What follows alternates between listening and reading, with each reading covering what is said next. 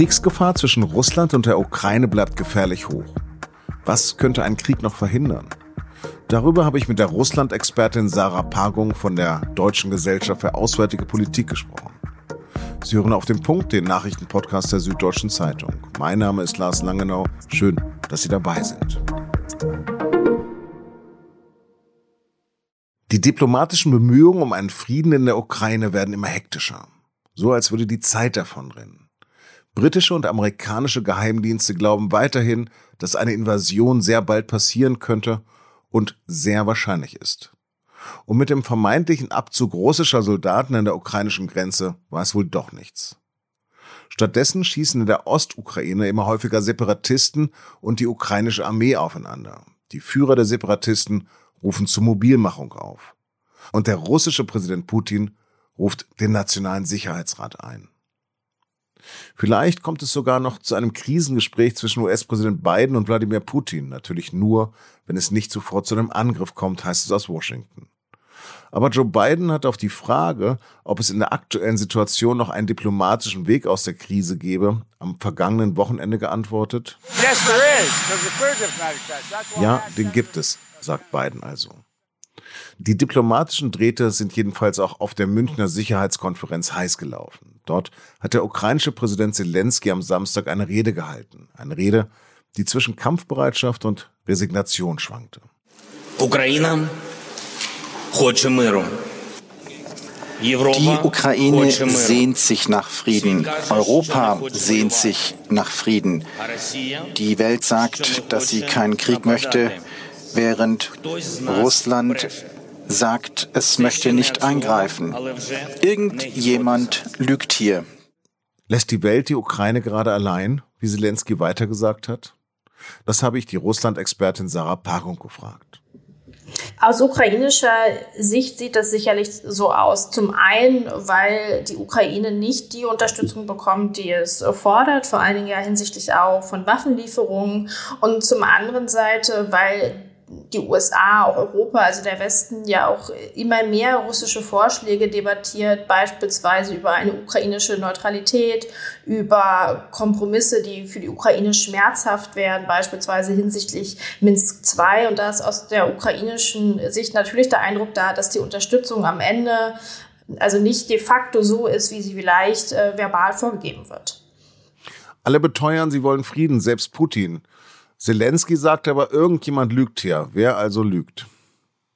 Also wir müssen davon ausgehen, dass Putin hier lügt, zumindest in der Hinsicht, dass er zu einem Krieg bereit ist. Zum einen, weil er das natürlich 2014 oder weil Russland 2014 ja schon mal einen Krieg äh, in der Ukraine angefangen hat. Und zum anderen, weil natürlich auch das, was wir sehen auf dem Boden, also der russische Truppenaufmarsch, natürlich kein Zeichen des Friedens ist. Die ganze Welt redet seit Wochen über Russland und über die Ukraine. US-Präsident Joe Biden will jetzt Putin treffen. Hat Putin damit zumindest ein Teilziel schon erreicht?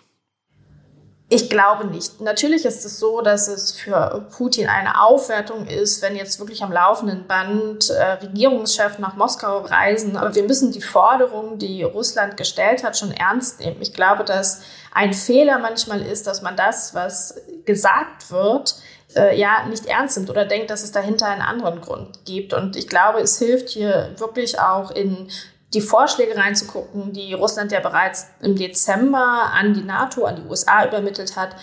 Also keinen Beitritt der Ukraine zur NATO, keine militärische Integration auch unterhalb der Mitgliedschaftsschwelle, einen Rückzug von NATO-Truppen aus den östlichen Mitgliedstaaten. Das ist schon das, was, äh, was Putin am Ende oder was Russland am Ende will, weil es aus deren Sicht oder aus Sicht der russischen Machteliten die eigene Sicherheit vergrößert. Wenn es denn tatsächlich dazu kommen sollte, was könnte denn das Ziel eines tatsächlichen Angriffs sein? Also zum einen wird es sicherlich darum gehen, die Ukraine zu schwächen und eben ähm, kompromisswilliger zu machen. Also was wir in den letzten ähm, Jahren ja gesehen haben, auch zunehmend unter Präsident Zelensky, trotz eines guten Staates ja von ihm mit Putin, ist, dass man sich eben nicht russischen Forderungen beugt, dass man immer mehr eine Integration in westliche Bündnisse, sei es EU oder auch NATO, anstrebt und ist und eine, ein russischer Angriff wäre sicherlich ähm, mit dem Ziel verbunden, das der Ukraine auszutreiben und sie hier eben zu sehr schmerzhaften Kompromissen äh, zu nötigen, aber sicherlich auch ein anderes Ziel, ähm, eher eine abschreckende Wirkung auf das restliche Europa aufzubauen, in der Hoffnung, dass dann die EU, dass auch die NATO vor einer weiteren Kooperation mit der Ukraine zurückschreckt, eben weil man denkt, dass das ähm, den Konflikt weiter anheizen würde. Jetzt sagen alle, der NATO-Beitritt der Ukraine steht überhaupt nicht auf der Tagesordnung. Wieso gerade diese Eskalation jetzt?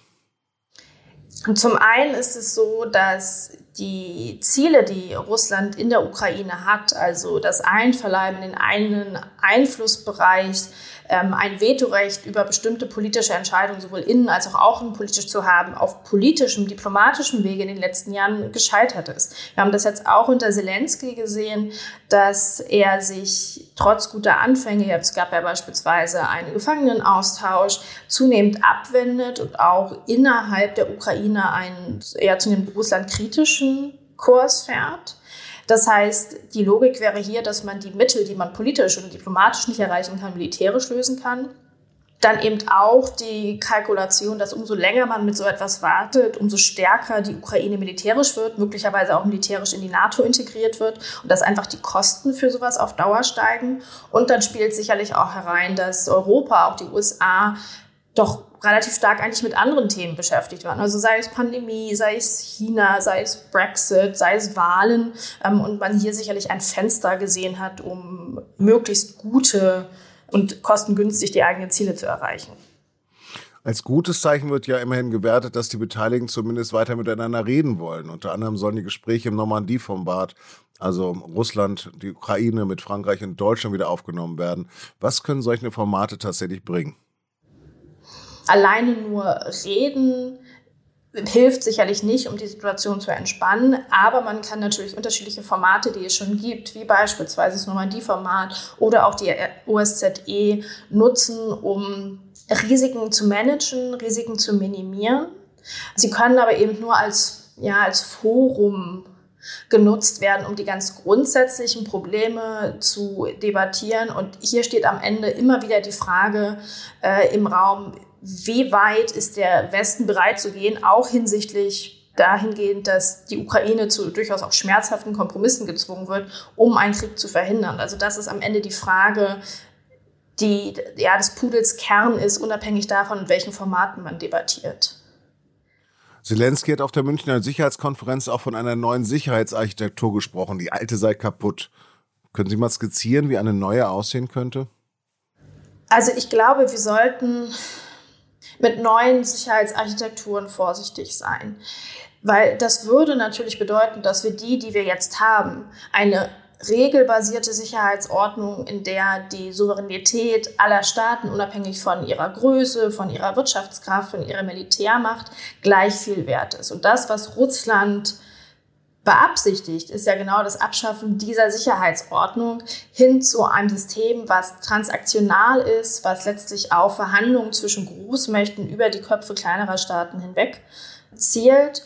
Und wir müssen uns klar sein, dass wenn wir uns von der eigenen Sicherheitsordnung wegbewegen und ein, einen Kompromiss in welcher Art auch immer mit Russland suchen, wir dafür die Souveränität kleinerer Staaten zumindest zu einem gewissen Teil opfern würden. Deswegen wäre ich ehrlich gesagt sehr zurückhaltend, was das angeht, jetzt eine Art neue Sicherheitsarchitektur zu schaffen.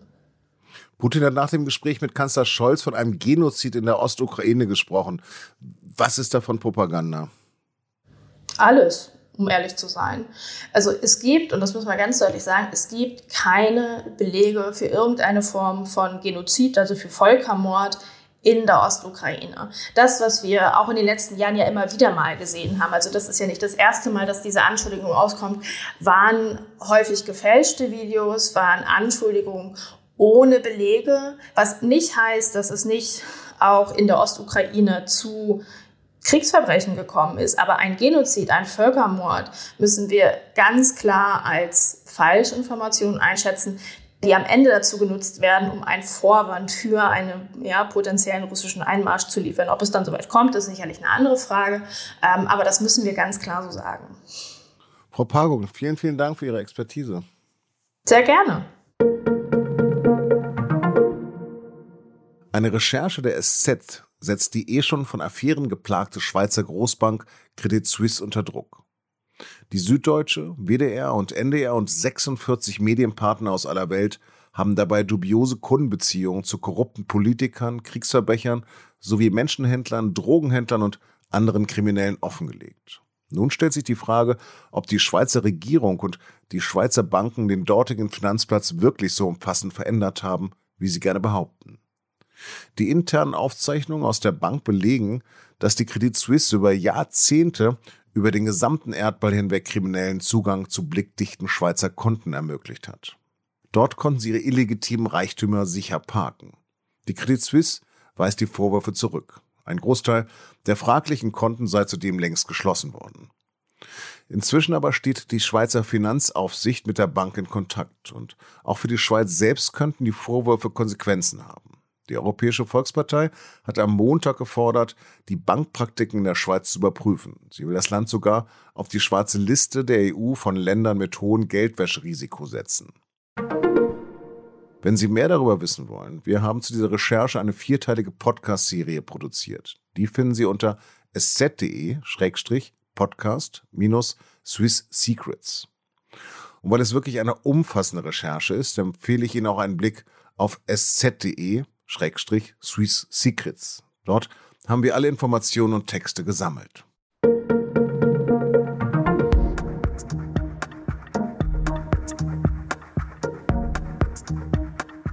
Alle paar Monate bitten wir Sie um die Teilnahme an einer Umfrage für unseren Podcast. Sie dauert nur fünf bis zehn Minuten und hilft uns, unser Angebot zu verbessern.